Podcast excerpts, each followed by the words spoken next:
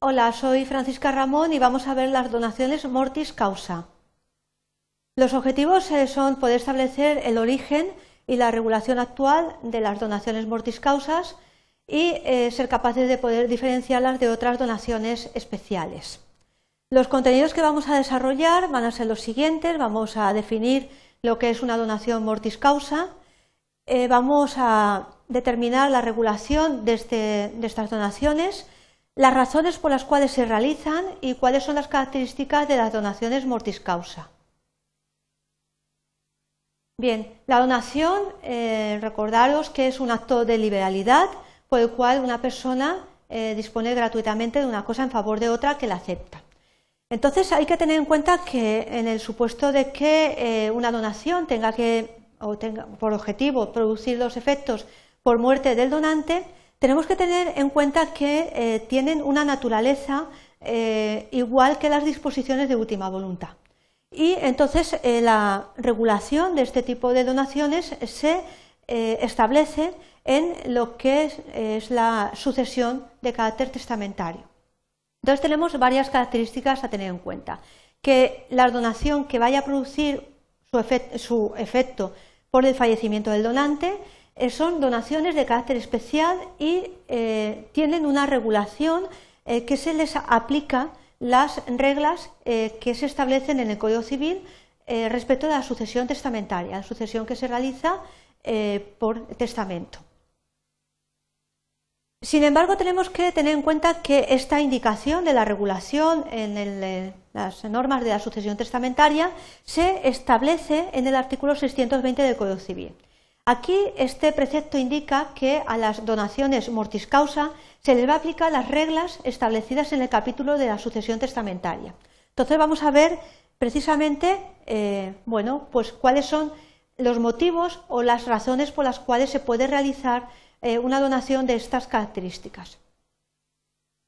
Tenemos que tener en cuenta que estas donaciones mortis causa, es decir, cuyos efectos se producen por el fallecimiento o muerte del donante, se realizan o las razones por las cuales se otorgan es por causa de muerte o peligro mortal o que se informan del temor a morir, a la muerte, sin intención de perder eh, el donante la cosa donada o su libre disposición en caso de vivir. Es decir, son donaciones eh, especiales porque la razón es que el donante cree que va a fallecer, se encuentra en un riesgo de fallecimiento, pero que eh, el donante, si no muere, es decir, eh, no tiene intención de perder la libre disposición de la cosa que va a donar en el caso de que resulte con vida.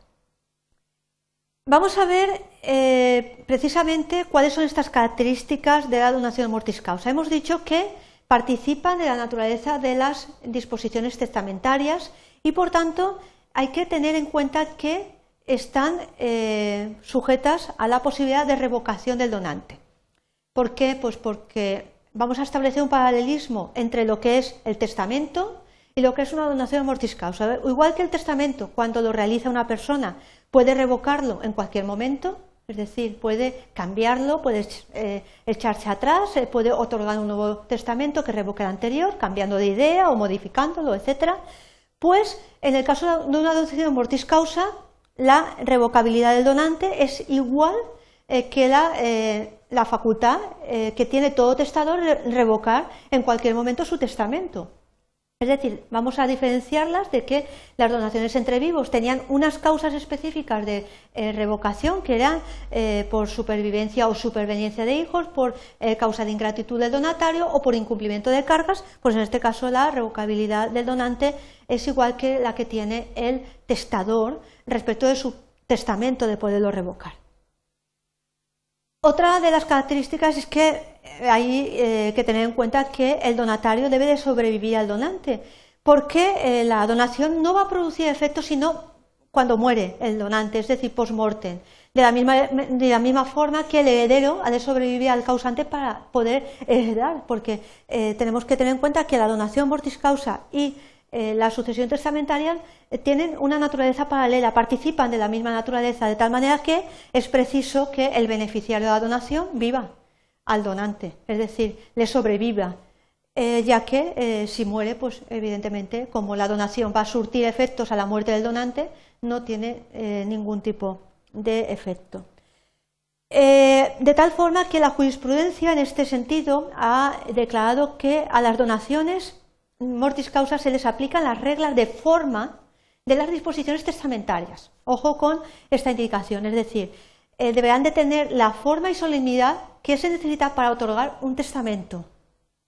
Igual que hemos estado viendo que una donación entre vivos había diferencia entre eh, sea un bien mueble o un bien inmueble, eh, recordemos que se podían hacer verbalmente o se podían hacer por escrito, sin embargo, en el caso de un bien inmueble necesitábamos escritura pública. Aquí tenemos que tener presente que es eh, una donación que se hace para tener efectos después de la muerte del donante. Entonces, cómo participan de la naturaleza de las disposiciones testamentarias, van a tener necesidad de observar la forma y la solemnidad que se necesita para otorgar testamento. Bien, llegado aquí vamos a hacer un breve resumen. Hemos visto las donaciones mortis causa que tenéis que diferenciar de las donaciones eh, que se producen los efectos entre vivos. Aquí hemos visto que tiene una especial característica que es que son eh, de una naturaleza Mm, similar a las, eh, disposiciones eh, sucesorias testamentarias. De tal manera que la peculiaridad es también la necesidad de que el donatario sobreviva al donante, ya que estas donaciones se van a producir sus efectos post-mortem, es decir, después del fallecimiento del donante. Y también la peculiaridad de que hay que observar la forma y solemnidad para el otorgamiento de esta donación por, eh, por causa mortis causa, por causa de muerte, con eh, las que se necesita para el otorgamiento de testamento en nuestro derecho. Y luego, eh, pues la regulación que el Código Civil ya remite a las disposiciones testamentarias. Espero que os haya servido para poder diferenciar eh, un tipo u otro de donación, las características y los requisitos que se necesitan para poderlas otorgar.